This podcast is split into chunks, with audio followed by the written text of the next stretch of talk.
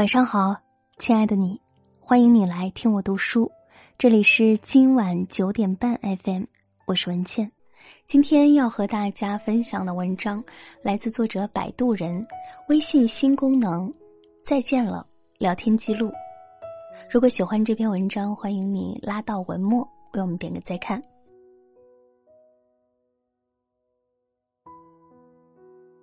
前两天，一个读者留言。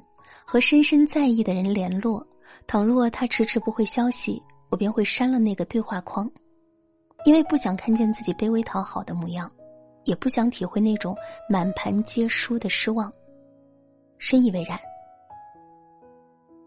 我也有过类似的经历，给一个人发了消息，迟迟不见回复，便开始各种假设：是我太冒昧了，他根本不想理我吧？或许。我不该这么主动。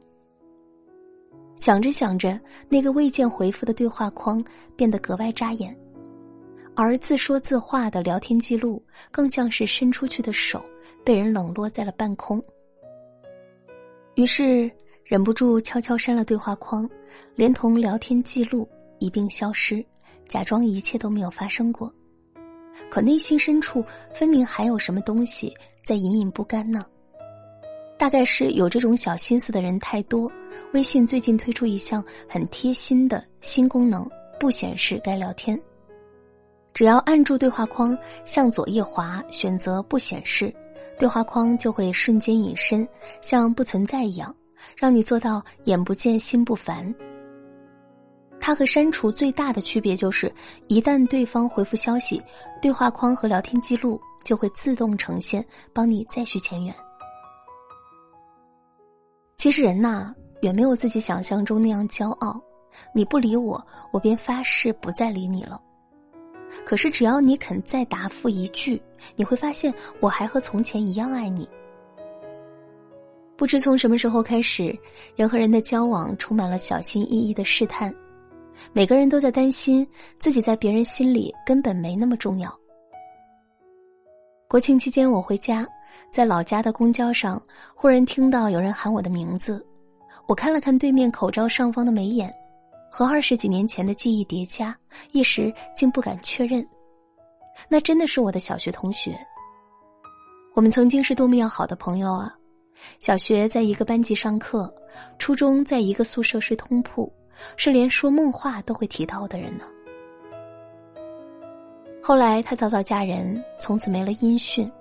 如今久别重逢，满心欢喜，竟不知从何说起，只能尴尬的寒暄几句，各自入座。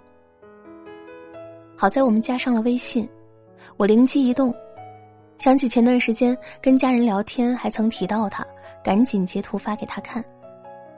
一分钟，两分钟，半个小时过去了，他没有回复，我开始后悔，毕竟二十多年没见，这样做是不是太幼稚？会不会冒犯到他？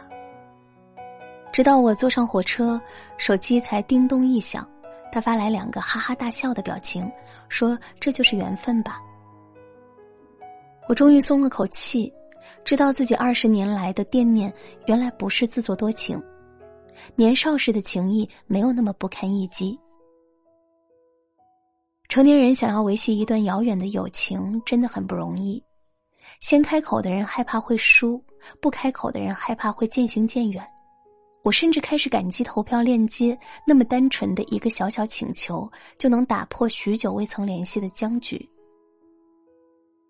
高中班级群总是日常沉默，直到有人抛出链接，喊一句“大家给娃投个票啊”，底下便一个接一个的回复“已投”。拉票的人很高兴。不光因为孩子的票数变得更加好看，还因为他知道老朋友们一直都在。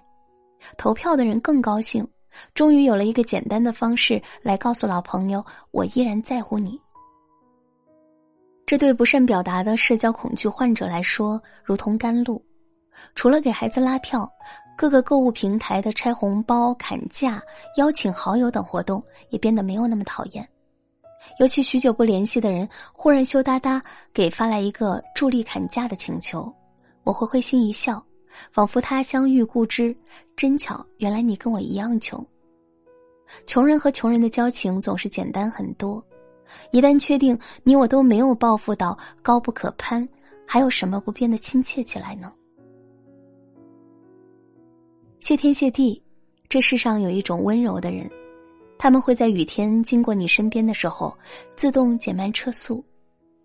他们会把用过的纸巾叠得方方正正，才丢进垃圾桶。他们会在你小心翼翼发出一个试探的信号后，立刻用露出八颗牙齿的闪亮笑容告诉你。别怀疑，你在我心里一直特别棒。他们会及时接住你的每一条消息，尽力不让你做对话框里最后一个等待回应的人。和这样的人交往，你会获得很大的安全感，永远不必担心自己是冒昧的、令人尴尬的存在。而我们也学着去做一个这样的人吧。别让那个在乎你的人空空等待回复。等到自我怀疑之后，左滑对话框，选择一个不显示聊天记录。比起删除或者拉黑，不显示，是多么卑微的骄傲，骄傲到故作不见，卑微到一唤即回。这就像冰心写过的一段话：小孩子打架后相寻，大家忍不住回嗔作喜，却又不肯及时言归于好，只背着脸，低着头，撅着嘴说。早知道你又来哄我找我，当初又何必把我冰在那里呢？故意不显示对话框的人，多半也是用孩子一样的热切等待着某个人的回应吧。等待的时候低着头撅着嘴，有一赌气，可只要对方给一个确定的答复，立刻就能回嗔作喜。这篇文章就和大家分享到这里，感谢收听。如果喜欢这篇文章，欢迎转发到朋友圈，和更多的朋友分享。